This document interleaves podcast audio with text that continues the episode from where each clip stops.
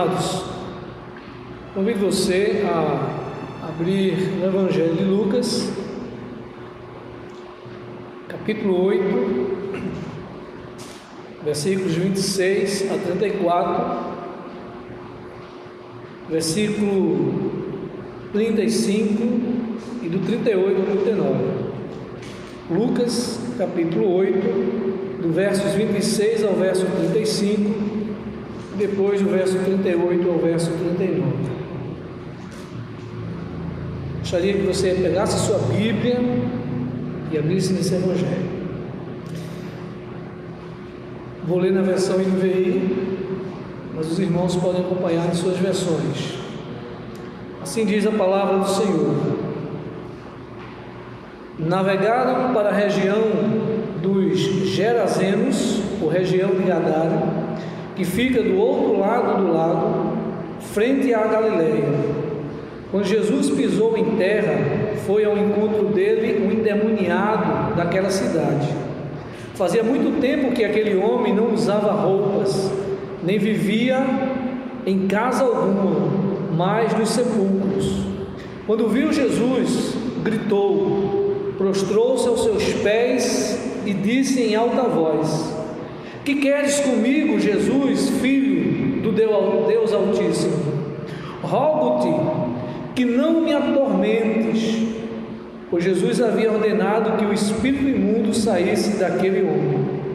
Muitas vezes ele tinha se apoderado dele, mesmo com os pés e as mãos acorrentados e entregue aos cuidados de guardas, quebrava as correntes e era levado pelo demônio a lugares solitários. Jesus lhe perguntou: Qual é o seu nome? Legião, respondeu ele, porque muitos demônios haviam entrado nele e imploravam-lhe que não os mandasse para o abismo. Uma grande manada de porcos estava pastando naquela colina. Os demônios imploraram a Jesus que lhes permitisse entrar neles. E Jesus lhe deu permissão. Saindo do homem, os demônios entraram nos porcos e toda a manada atirou-se precipício abaixo em direção ao lago e se afogou. Vendo o que acontecera, os que cuidavam dos porcos fugiram e contaram esses fatos na cidade e nos campos. E o povo foi ver o que havia acontecido. Quando se aproximaram de Jesus, viram que o homem de quem havia saído os demônios estava sentado aos pés de Jesus, vestido em perfeito juízo, e ficaram com medo. Versículo 38 e 39. O homem de quem havia saído os demônios suplicava-lhe que o deixasse ir com ele, mas Jesus mandou embora, dizendo: Volte para casa e conte o quanto Deus lhe fez. Assim, o homem se foi e anunciou a toda a cidade o quanto Jesus tinha feito por eles. Amém? Vamos orar, curva sua cabeça. Bondoso Deus e Pai, nós estamos diante do texto do qual meditamos para esta noite e desejamos, a Deus, que o Senhor fale conosco. Não importa onde estejamos, se no sofá de nossa casa, se sentar assentado na cama ou no chão ou numa esteira, o que desejamos nesse momento é que o Espírito Santo do Senhor fale aos nossos corações, que nenhum outro ruído, que nenhuma outra voz possa ser ouvido a não ser a voz do Senhor a falar no nosso coração. Nós oramos assim no nome de Jesus, pedindo que o Espírito nos ilumine a expor, a compreender e a viver esta palavra. Assim nós oramos. Amém. Meus amados irmãos, em sua segunda carta, o apóstolo Pedro, no capítulo 2, no verso 19, na parte B desse versículo, ele nos diz que o homem é escravo daquilo que o domina. Pedro vai, depois de narrar várias, vários assuntos, alguns temas ele chega a essa conclusão, ele diz: olha, o homem é escravo daquilo que o domina. E esta é uma verdade irrefutável, é uma verdade da, pela, da qual nós não podemos fugir, porque ela traduz perfeita e profundamente a, real, a realidade da humanidade. Eu não me refiro à escravidão enquanto a prática social onde um ser humano assume o controle, assume o direito de propriedade sobre o outro. Eu não me refiro ao tipo de escravidão em que um ser humano toma o domínio de outro ser humano. Eu me refiro sim à escravidão da alma, à escravidão da mente, a escravidão psicológica, a escravidão emocional. É a esse tipo de escravidão que eu me refiro. Nesse sentido, se olharmos para nós, seres humanos, veremos o quanto esta verdade se aplica à nossa realidade. Olhe para você, olhe para as pessoas que você conhece, Olhe para essa sociedade e você vai perceber que sempre há algo escravizando. Até nós cristãos, muitas vezes, somos escravizados por alguma coisa. Vivemos em um mundo de escravos escravos da pornografia, escravos das drogas, escravos da vaidade, escravos da ambição, escravos dos sentimentos, escravos da depressão, escravos do medo, escravos da maldade, escravos do diabo, escravos do pecado e, lamentavelmente, alguns escravos de Jesus Cristo ainda continuam acorrentados a diversas coisas dessa vida. Nós podemos perceber isso. Homens e mulheres, jovens e velhos, sem domínio de si mesmos, de almas escravizadas, de mentes escravizadas, de corações escravizados. O mundo é um mundo de escravos. No texto em que lemos, Vemos de forma dramática a situação de um homem escravizado pelo diabo. Vemos a situação de um homem que não tinha liberdade, de um homem que não tinha paz, de um homem que não tinha sossego, de um homem que não era lhe permitido agir por si mesmo, ou agir segundo a sua vontade, ou agir segundo o seu arbítrio. O texto relata e retrata perfeitamente a subserviência de um indivíduo cuja vontade, cuja liberdade, cuja alma, cuja mente e o coração estão sob o domínio de demônios. No caso específico deste homem de Gadara, sua escravidão tinha uma fonte, e a fonte era o diabo. A fonte que escravizava aquele homem não era da mente, mas provinha do inferno. Não tinha paz, não tinha dignidade, não tinha verdadeira liberdade, não tinha esperança, não tinha absolutamente nada a não ser sua vida sob o domínio do diabo. Mas o dia da liberdade chegou, o dia da restauração chegou, o dia da transformação chegou. O dia em que aquele homem teria um encontro com o dono da vida foi determinado. Jesus Cristo, o verdadeiro libertador, intervém na vida daquele homem e muda completamente a sua história. O verdadeiro libertador, ao se deparar com aquela situação, ele transforma a vida daquele homem escravizado pelo demônio. E diante disso, queridos irmãos, eu quero nessa noite discorrer sobre três verdades práticas realizadas pelo verdadeiro libertador na vida daquele escravo. Verdades estas que são aplicáveis à vida de qualquer indivíduo, independente tipo de escravidão em que ele se encontra. Estas verdades que nós vamos discorrer nessa noite, elas podem ser aplicadas nas diversas formas de escravidão neste mundo. Talvez, e com certeza, talvez não, mas com certeza, a sua escravidão, porque nós sabemos que existem muitos irmãos que são escravos de pecados íntimos. E essa, quem sabe, seja a noite da sua libertação.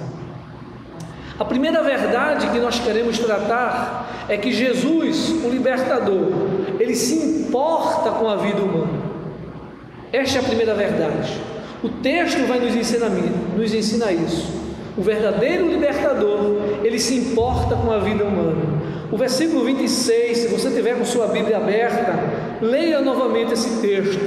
Ele diz assim: falando de Jesus, navegaram para a região dos Gadarenos, ou para a região de Gadara, que ficava do outro lado, frente a Galileia. Pense comigo uma coisa: Jesus estava em Cafarnaum, distante, uma, em uma distância aproximada de 10 quilômetros da cidade de Gadara, uma terra de, de ímpios, uma terra dominada por Satanás. Era essa a situação de Gadara. Com certeza, lá em Cafarnaum e em outras cidades circunvizinhas de Gadara, ouvia-se relatos sobre um homem terrível que vivia em Gadara, que vivia nos sepulcros. Com certeza ouvia-se falar de um homem que tinha demônios, que ninguém sustentava, que ninguém conseguia prender, que vivia entre os mortos, que aterrorizava aquela cidade. Muito se ouvia falar disso. Um homem violento que vivia em sepulcro, um homem que vivia nu, que vivia sujo, desfigurado, um homem faminto, um homem sedento, nos diz, nos diz o verso 27. Ou seja, um verdadeiro zumbi que andava aterrorizando a terra de Gadara. Temido e rejeitado pela sociedade devido à sua fúria, rejeitado pelos seus familiares, pelos seus amigos, vivia a mercê do diabo. Um homem que muitas vezes fora acorrentado, no verso 29, mas tão poderoso era o demônio, os demônios que estavam nele, que ele quebrava as correntes. Uma força descomunal. Neste homem havia uma legião de demônios. E uma legião é aproximadamente 6 mil pessoas, no caso, 6 mil demônios, habitava o corpo daquele ser. 6 mil demônios. O versículo 30 diz que nele estava uma legião, o nome do demônio era legião, porque havia muitos demônios. Qual o valor desse homem? Qual o valor da vida desse homem para a sociedade? Qual o valor desse homem para a família? Qual o valor desse homem para os seus amigos? Nenhum. Ele não tinha nenhum valor. Ele era um aborto vivo, escravizados pelo demônio. Ele era um caso perdido para a sociedade, para os médicos, era um caso perdido. Satanás havia lhe roubado tudo.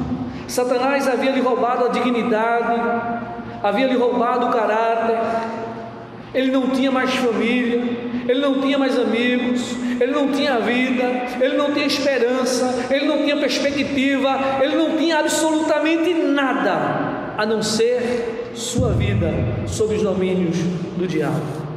Nada ele valia. Mas os planos de Deus estão acima dos nossos planos. Pois Deus não vê como o homem vê. Deus não olha como o homem vê. Aquela vida era muito preciosa para Deus. Aquela vida tinha uma importância imensa para Deus. aquela vida valia muito mais que dois mil porcos. A prova do quanto aquela vida valia para Jesus é claramente percebida nas atitudes de em se dispor da Galileia para ir até Gadara. E eu quero só listar alguns dos desafios que Jesus encontrou ou enfrentou para chegar até aquele homem, dando prova de que aquela vida era importante. Primeiro, o cansaço de Jesus.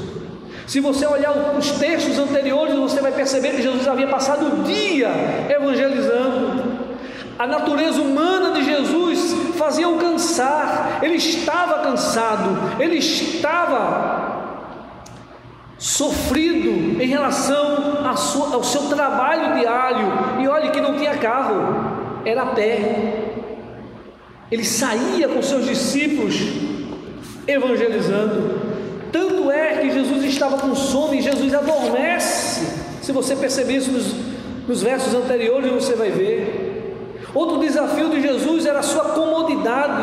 Onde é que Jesus é encontrado dormindo? No porão de um barco sem um travesseiro, provavelmente sobre uma, com sua cabeça sobre uma madeira ou sobre o próprio braço, completamente desconfortável para um homem que passara o dia caminhando, pregando e exercitando a sua fé. Outra, outra dificuldade rompida por Jesus, por Jesus que demonstra o seu interesse pela vida humana, os perigos repentinos. O texto anterior vai nos mostrar que Jesus, com seus discípulos, se deparam com a, tempestade. O barco estava a pique, os discípulos ficaram atemorizados. E onde estava Jesus? Dormindo, cansado. Jesus então é acordado e repreende a fúria do mar, a fúria do vento e a paz. Um outro desafio enfrentado por Jesus, a incredulidade dos seus próprios discípulos.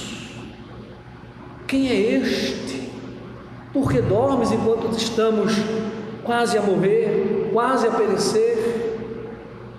Diante de tudo isso, Jesus, sem motivo aparente, sem que os discípulos soubessem, sem que ninguém soubesse, ele sai de Cafarnaum e diz: Vamos a Gadara. A Gadara, Senhor, é, vamos lá.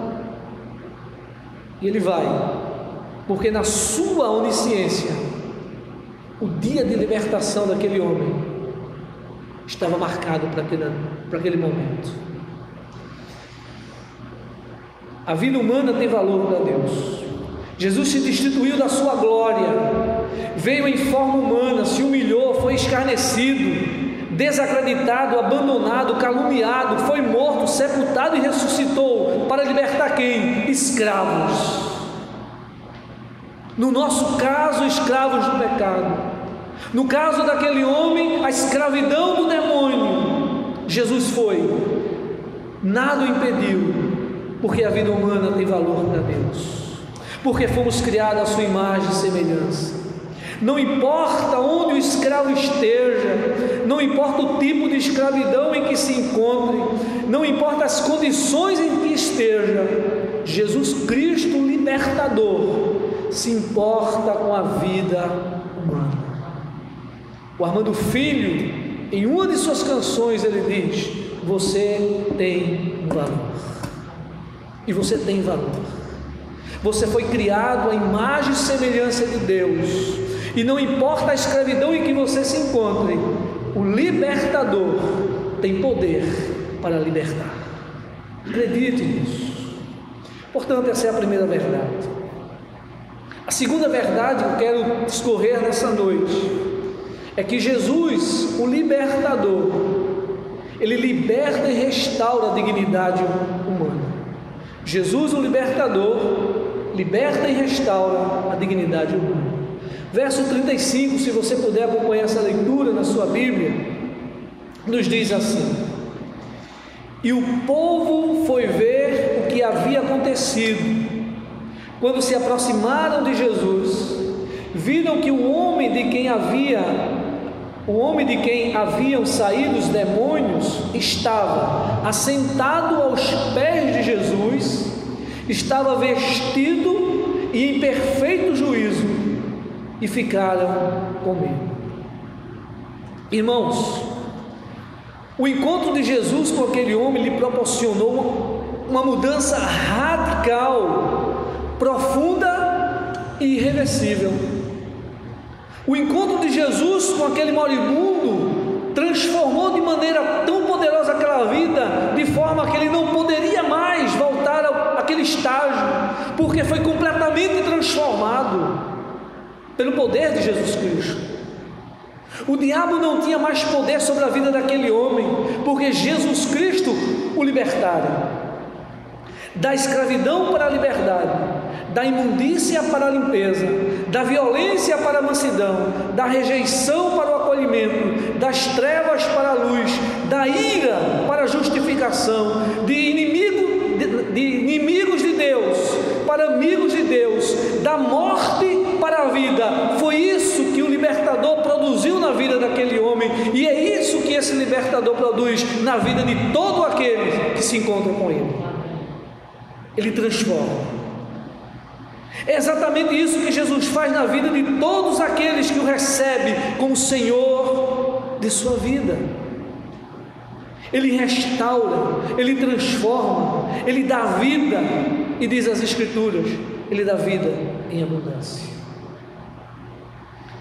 Não importa quão vil seja a pessoa, não importa a sua condição social, não importa seu caráter, não importa se ela é mais perversa, se ela é a mais perversa ou a mais promíscua dentre os homens, não importa o tipo de escravidão em que se encontra, quando ela é libertada por Jesus, ela se torna verdadeiramente livre. O indivíduo pode estar sob o domínio do diabo, pode estar cativo pelos vícios, pode estar cativo das emoções, pode estar aprisionado por qualquer coisa. Jesus, o libertador, tem poder para libertar. E é por isso que em João capítulo 8, verso 36, ele diz: Se o Filho vos libertar, verdadeiramente sereis livres. Jesus tem poder para nos libertar de todos os nossos males. A dignidade, o caráter, a moral, a vida por inteira daquele homem foi restaurada quando Jesus o libertou. Nós estamos vivendo tempos difíceis, talvez escravizados pelo medo, talvez escravizados pela incerteza, talvez escravizado por alguma enfermidade, talvez percamos às vezes a confiança em Deus. Mas eu quero dizer para você nessa noite que o libertador pode fazer cessar tudo isso da sua vida, se tão somente você confiar plenamente nele. Ele tem poder para lhe libertar. Porque ele valoriza a vida humana e porque ele de fato restaura completa e totalmente a vida do homem. Em terceiro lugar, eu quero expor a terceira verdade. Jesus, o libertador, comissiona o libertado a proclamar libertação. Isso é muito interessante, isso está no verso 38 e no verso 39. Jesus, Jesus não apenas saiu de Cafarnaum para ir a Gadara, demonstrando o seu a sua, o seu amor por uma alma que estava perdida e demonstrando que aquela alma tinha valor. Jesus não apenas expulsou aquele demônio daquele homem, lhe restaurando a dignidade, mas também depois de ser transformado, essa terceira verdade me diz que Jesus o comissionou a ser um proclamador de libertação. Versos 38 e 39 nos diz assim: O homem de quem havia saído os demônios suplicava-lhe que o deixasse ir com ele, ou seja, aquele o ex-endemoniado, o agora nova criatura dizia: Senhor, deixa eu ficar contigo e deixa eu caminhar contigo, deixa eu seguir para onde você vai. Mas Jesus o mandou embora dizendo: Volte para, para casa e conte o quanto Deus lhe fez. Assim o homem se foi e passou a anunciar a toda a cidade o quanto Jesus tinha feito por ele. Que coisa maravilhosa. Ao libertar aquele homem do poder do diabo e do pecado, Jesus dá uma missão a ele. Uma vez agora liberto, uma vez agora restaurado, uma vez que agora era uma nova criatura, ele deveria ser, à semelhança de Jesus Cristo, um proclamador das boas novas. Ele deveria ser agora um difusor daquilo que Deus fizera na sua vida. Ele deveria ser agora um exemplo vivo do poder de Deus na sua vida. Ele deveria testemunhar com sua própria vida que Jesus Cristo é o Salvador. E, interessante, ele deveria começar sua missão no seio da sua própria família. Porque se tem alguém que é incrédulo, primeiro, se tem alguém que nos conhece muito bem, é nossa mãe, nosso pai, nossos filhos. Então, se eu, diante dos meus familiares, eu demonstro a minha transformação, é um ponto positivo. É por isso que Jesus diz: olhe, vai e comece com os da sua família para que ele veja o que eu fiz na sua vida, testemunho dessa transformação. E ele foi, testemunhou a família, e o texto vai nos dizer que ele saiu e anunciou por toda a cidade aquilo que o Senhor fizera na sua vida. Ele não foi um transformado que ficou oculto, ele não foi um transformado que ficou escondido, mas ele foi um transformado que comissionado por Jesus para ir divulgar a graça de Deus na sua vida. Responsabilidade que todos nós temos, queridos irmãos. Queridos, não importa o que fazíamos, não importa o que éramos, não importa como estávamos quando fomos, fomos achados ou encontrados por Jesus, uma vez agora libertos, transformados, uma vez agora que estamos limpos, uma vez que agora somos novas criaturas, cabe-nos agora proclamar a Jesus e dizer o que ele fez por nós. Paulo vai dizer: Eu não me envergonho do Evangelho. Um dos maiores perseguidores da igreja, um homem que aterrorizava a igreja, um homem que tinha ódio de crente, um homem que estava envolvido com diversos pecados, quando é encontrado por Cristo, quando a sua vida é transformada, ele diz: Olha, eu não tenho vergonha do Evangelho, porque o Evangelho é o dínamos, é o poder de Deus. Eu quero esquecer das coisas que para trás fico e eu quero prosseguir para o prêmio da soberana votação. Não importa o que éramos, não importa se alguém era homossexual, se era traficante, se era matador, se era, se era estuprador, não importa, uma vez que ele foi liberto por Jesus Cristo, ele é nova criatura e a missão agora é: pregue o Evangelho, anuncie Jesus Cristo.